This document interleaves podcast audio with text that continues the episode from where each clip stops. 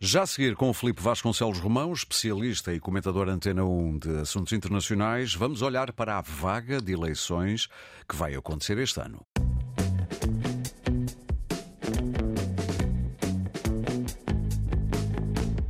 Filipe, bem-vindo e bom ano. Bom ano, Aurélio. Ora bem, como eu dei a entender aqui na introdução, este ano vai ser, ou como o Felipe me dizia há pouco antes de estarmos no ar, cerca de meio mundo vai a eleições este ano. Só para lembrar, vai haver europeias, eleições na Rússia, no fim do ano Estados Unidos e Reino Unido, pelo meio Índia, México, Venezuela, municipais do Brasil. Tudo isto, o, o que é que lhe merece como comentário?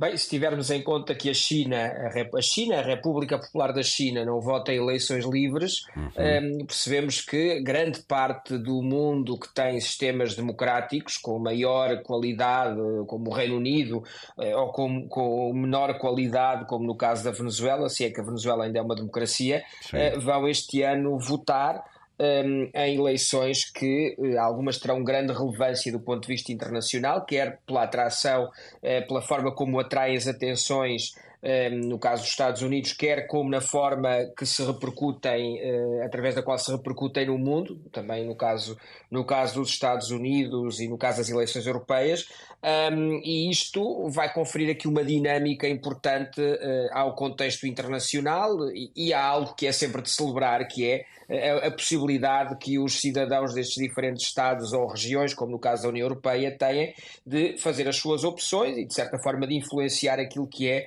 a, vida política dos, dos seus países. De qualquer modo, há aqui, diria eu, eh, no sentido global, ou seja, se pensarmos à escala global, há umas eleições mais importantes que outras. Eu diria que a dos Estados Unidos poderá ser eh, um ponto de viragem até em vários conflitos mundiais. Sim, o, a eleição norte-americana vai ser o tal uh, bater das asas da borboleta na América do Norte que se vai repercutir uh, através de paz, de bombas, de continuação ou não de apoio, de fim ou não de grandes alianças internacionais como a NATO. Um, e isso em função da, da, de termos hoje uma perspectiva muito clara acerca do que são os programas uh, e a forma como é exercido o poder pelos dois principais candidatos uh, nas eleições presidenciais norte-americanas, ou seja, Donald Trump e Joe Biden. Ambos já exerceram o poder, uh, ambos já tiveram, e isto é algo que é relativamente, não é inédito, mas que é muito pouco frequente no caso dos Estados Unidos. Um, e isso permite ter uma perspectiva clara sobre as, as, duas alternativas que estarão em cima, que estarão em cima da mesa. Uh, no caso da vitória de Trump, sabemos que uh, a Europa, por exemplo, poderá sofrer aqui consequências relevantes nomeadamente no que diz respeito à própria NATO uh, e à forma como o Trump de hoje é um Trump ainda mais depurado do que foi o, Trump do seu primeiro, do primeiro mandato, um, e que a própria Europa sofreu grandes mudanças ao longo dos últimos quatro anos, ou dos últimos três anos, o que necessariamente também vai condicionar e vai eh, alterar a perspectiva que Trump tem, relação, tem em relação a este continente. E aqui, obviamente, o, o grande elefante dentro da sala é a invasão da Ucrânia por parte da Rússia. Claro. No caso de Biden ganhar, será eh, mais do mesmo, passa a expressão. Sim, é, é, de prever que assim seja, mesmo que não conte com uma, com uma maioria na Câmara dos Representantes e no Senado ou nas duas câmaras, uh, mas tem uma capacidade de, de, de, implementar política externa com mais ou menos dinheiro, talvez com menos dinheiro se não contar com esse apoio do Congresso, mas pelo menos continuará a servir de um muro de contenção para as tentativas de, de, de, desagregar e de desmantelar a NATO eh, e a cooperação entre a América do Norte e a Europa. E esse é o Sim. ponto principal um, e é muito provavelmente a forma como se vai sentir uh, com maior evidência uma segunda administração Biden.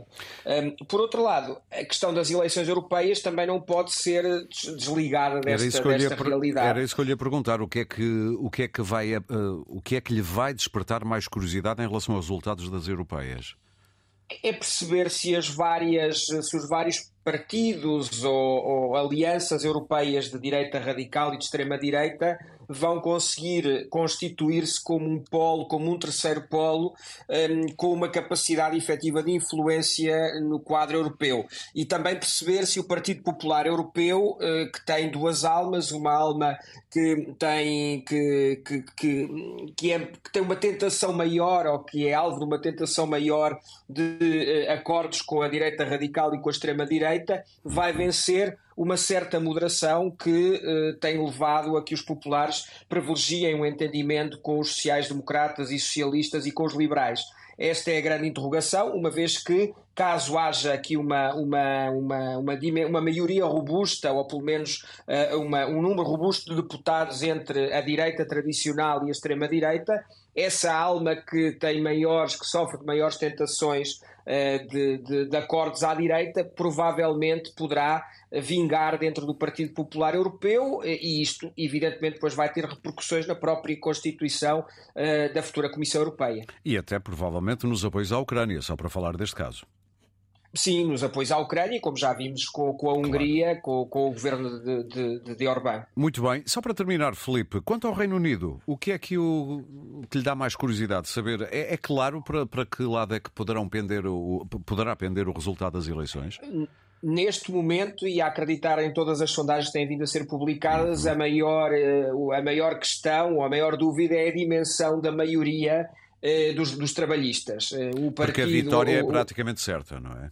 A, a vitória Sim. é praticamente certa, já são por, por dois, dois aspectos. São muitos anos já de poder do Partido Conservador. O Partido Conservador está muito dividido. Esse não tem duas almas, tem muitas almas.